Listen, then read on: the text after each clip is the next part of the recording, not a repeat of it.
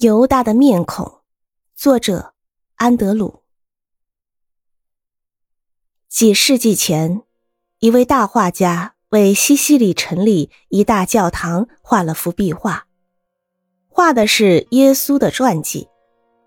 他费了好几年功夫，壁画差不多都画好了，只剩下两个最重要的人物：儿时的基督和出卖耶稣的犹大。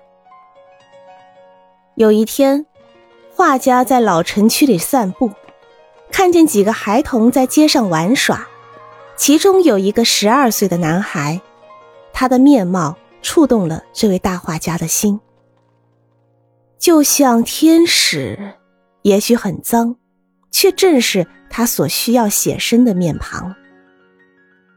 那小孩被画家带回了家，日复一日，耐着性子。坐着给他画，终于画家把圣婴的脸画好了。但是，这位画家仍然找不到可以充当犹大的模特。一年又一年过去了，他生怕这一幅杰作会功亏一篑，所以继续不断的物色。这幅杰作没有完成的情形传遍遐迩。许多人自以为面目邪恶，都毛遂自荐，替他充当犹大的模特，但都不是老画家心中的犹大，不务正业、利欲熏心、意志薄弱的人。一天下午，老画家照常到酒店喝酒，正当自斟自酌的时候，一个面容憔悴、衣衫褴褛的人。摇摇晃晃的走了进来，一跨进门槛就倒在地上。酒，酒，酒！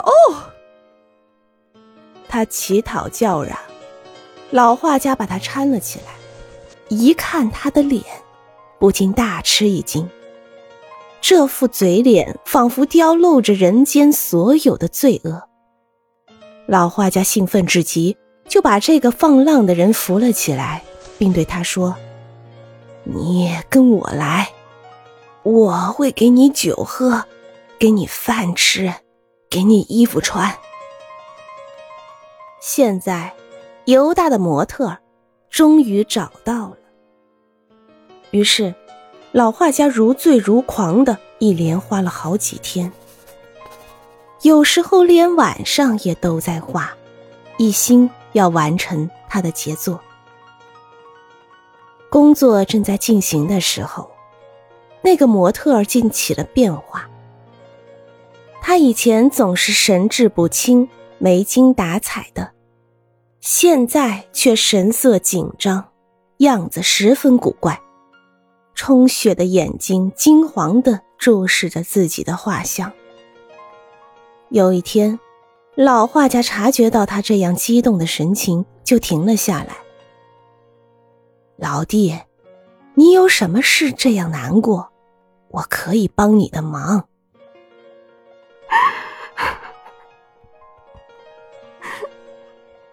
那个模特低下头，手捧住脸，哽咽起来了。过了很久，他才抬起头，望着老画家说。难道你不记得我了吗？多年以前，我就是名画圣婴的模特。